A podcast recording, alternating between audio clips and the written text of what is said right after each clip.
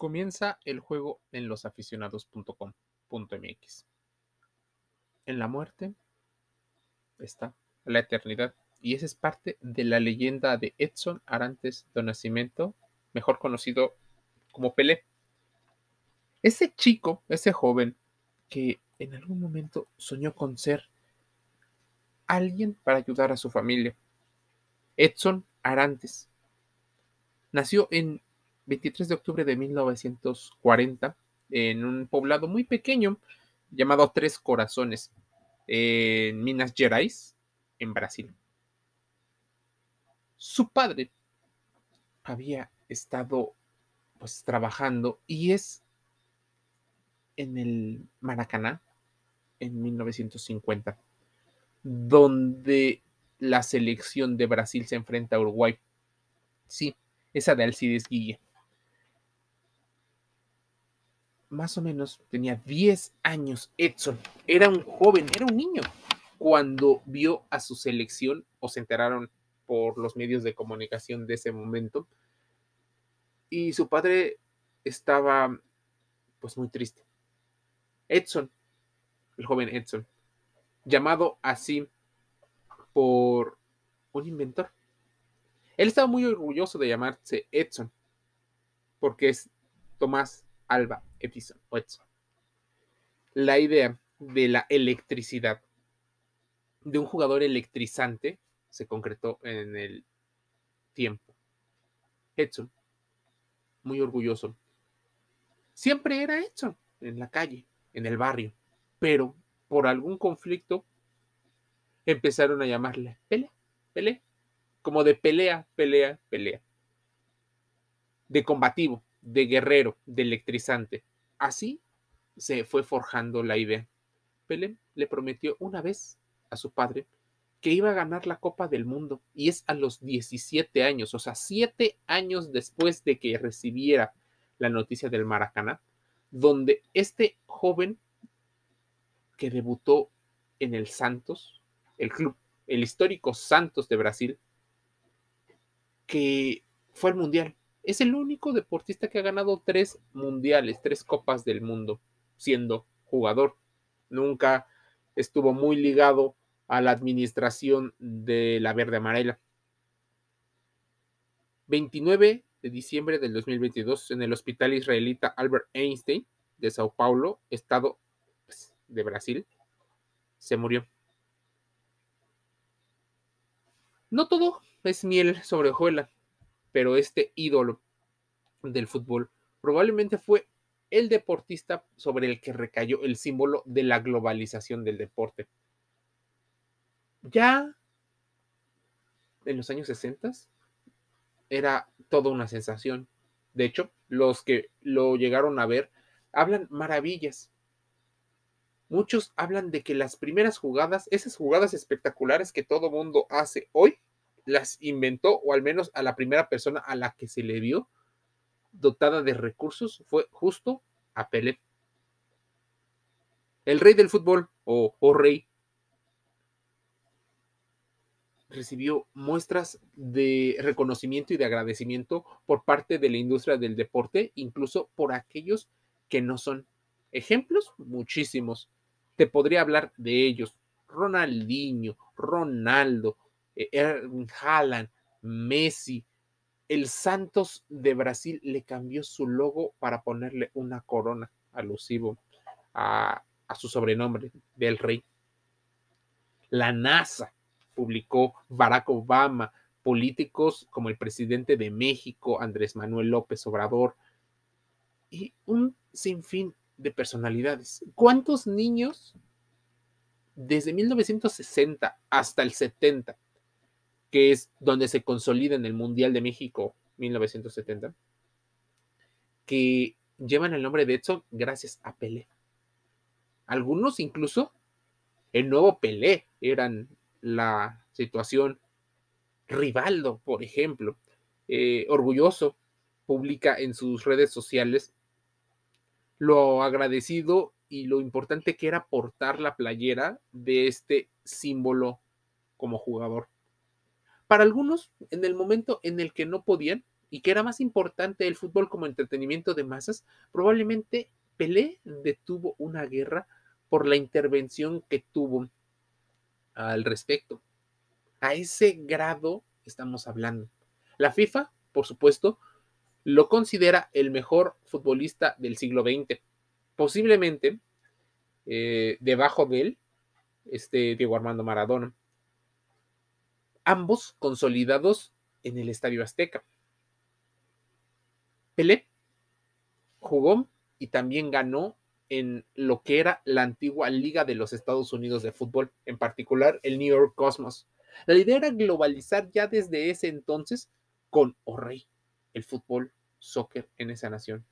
No triunfó muchísimo, pero empezaron así a darse la llegada de grandes deportistas. Franz Beckenbauer, Didier Drogba, eh, Gonzalo Higuaín, Carlos Vela, y así los mejores de muchos países decidieron jugar en la Liga de los Estados Unidos gracias al fenómeno Edson Arantes do Nascimento.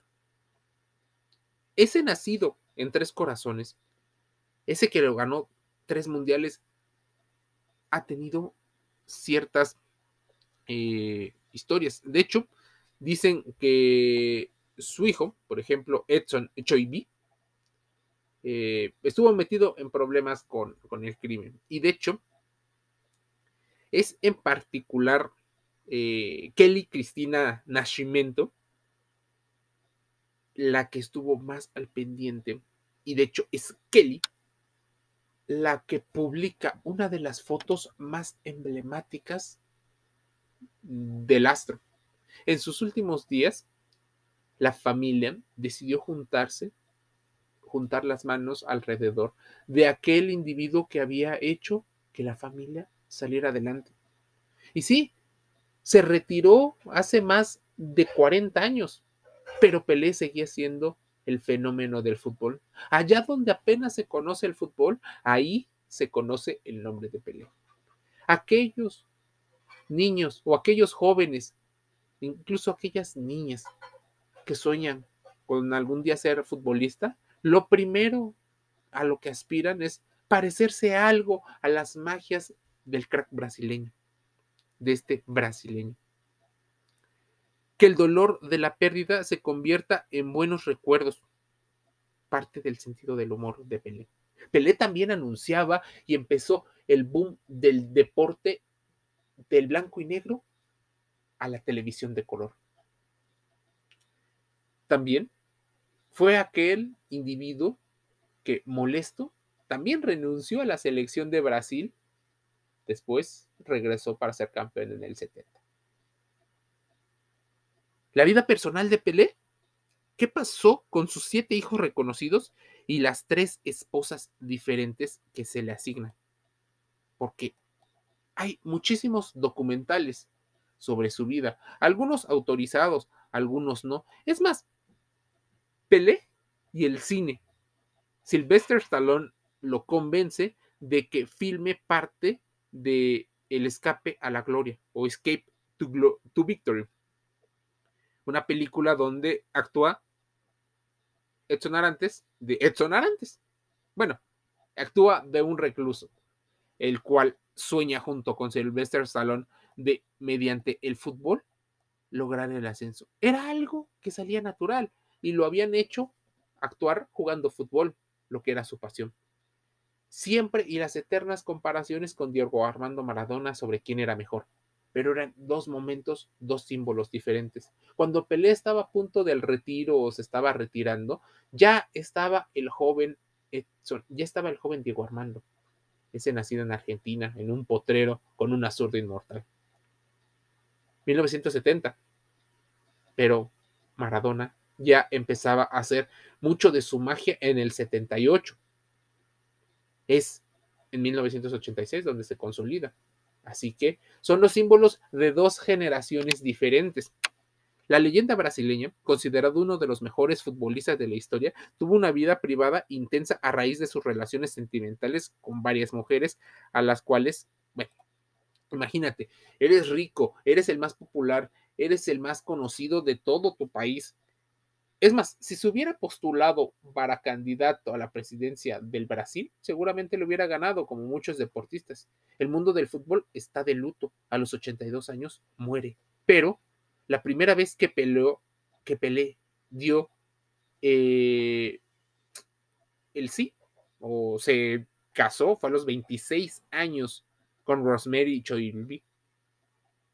Con ella tuvo tres hijos, Kelly Cristina, Edson y Jennifer, pero 16 años más tarde se divorciaron a consecuencia de la profesión de Pelé, según lo cuenta el mismo Pelé en su documental. Sin embargo, se especuló que el exfutbolista del Santos y símbolo del Scratch Duro tuvo varios romances con modelos y artistas brasileños, lo cual hizo detonar la relación.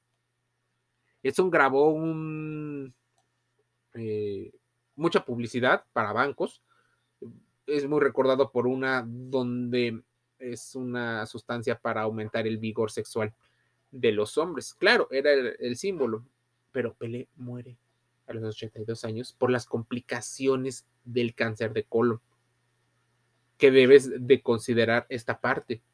Tiene el dinero, pero muchas veces su ideología no lo llevó a tener las revisiones médicas para anticiparse a esta situación tan dolorosa.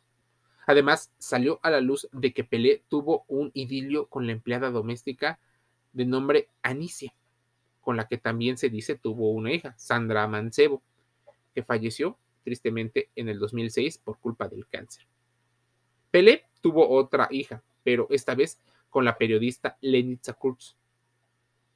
Dice, eh, con total honestidad, he tenido unos cuantos affairs, algunos de los cuales acabaron en hijos, pero solo me enteré de la existencia de estos más tarde. Así que responsabilidad afectiva y planificación no la tuvo. Pelé era un crack dentro y fuera del juego, tal vez por su carisma, por la forma de cantar, por la forma de bailar. Pelé incluso estuvo en un documental y también en un programa, Las noches del 10. ¿Te acuerdas? ahí es donde se dieron cuenta la gente que la rivalidad que hacían los medios de comunicación para vender notas, eh, radio y televisión era mucho más allá de eso. Pelé y Maradona se llevaban bien, o al menos eso es lo que quisieron aparentar, jugando al fútbol, cantando y contando anécdotas. En cambio, la reconocida empresaria internacional que tiene 25 años menos que Pelé es la única esposa con la que el brasileño no ha tenido hijos. Ambos dieron el sí en el 2016, aunque su esposa y sus hijos serán los beneficiarios del testamento de O'Reilly. Su legado es probablemente mucho más grande que su fortuna, porque aquellos individuos que se han beneficiado de lo que ha hecho Pelé como embajador de buena voluntad, como embajador del fútbol, va más allá. Pelé le costaba ya mucho trabajo en los últimos años caminar. Le costaba mucho mantener esa parte, pero hasta en los últimos días de su existencia siguió viendo fútbol y apoyando a su selección. Esa selección que él formó y que ayudó a que se convirtiera en la más temible selección de todos los tiempos todo mundo recuerda a la selección, a ese combinado galáctico de 1970. Yersinio, Tostao, Rivellino, todo mundo recuerda a esos jugadores. Todo mundo puede, y de hecho va a subir las visitas sobre los documentales y sobre Escape to Victory. La música que canta, Pelé. Va a haber tres días de luto en Santos. Se cerrará el estadio y empezarán los honores, la misa, eh, dicen algunos el novenario, el octagonario, días donde la gente puede despedirse de manera masiva. Habrá turismo para ir a ver desde hoy la cancha donde jugó Pelé, la cancha donde tuvo el último adiós con esos aficionados que tanto lo alabaron, que tanto beneficiaron su paso futbolístico. Para muchos, Pelé era un ejemplo dentro de la cancha. Hizo muchísimas cosas, aunque su vida personal no fuera tan ordenada como han sido. Se cuenta que jugó más de 1200 juegos y que en esos probablemente tenía cerca de un promedio de un gol por partido. Obviamente hubo goles o hubo partidos donde metía tres o cuatro. Revolucionó este juego, esta industria. Empezó a mostrarle al mundo que se puede vivir del fútbol de manera holgada. Rey. Son arantes. Probablemente no haya brasileño más conocido que él. Probablemente no lo haya en mucho tiempo. ¿Por qué? Porque incluso las nuevas generaciones quedarán y lo pondrán en una situación de ídolo, aunque, por supuesto, no hayan visto jugar a este revolucionario jugador. Tal vez te tengas que ir a los videos antiguos, esos de blanco y negro, para ver cómo hacía regates, cómo jugaba. Tengas que ponerle documentales, tengas que irte a los canales de streaming para ver parte de ese lado B que nadie te cuenta y que nadie te nadie se, hubiera atrevido a contar entre 1960 y 1980. 20 años donde él hizo del fútbol parte del deporte más popular del mundo. Tal vez el fútbol o la industria le debiera algo, o tal vez simplemente estaba ahí en el momento adecuado para hacer la revolución de este deporte. Pelé, Edson Arantes, el niño de tres corazones, el niño tan agradecido, con la sonrisa eterna, la sonrisa del fútbol bonito, del yoga bonito. ¿Quieres saber más? Vamos a investigarlo, vamos a contrastarlo.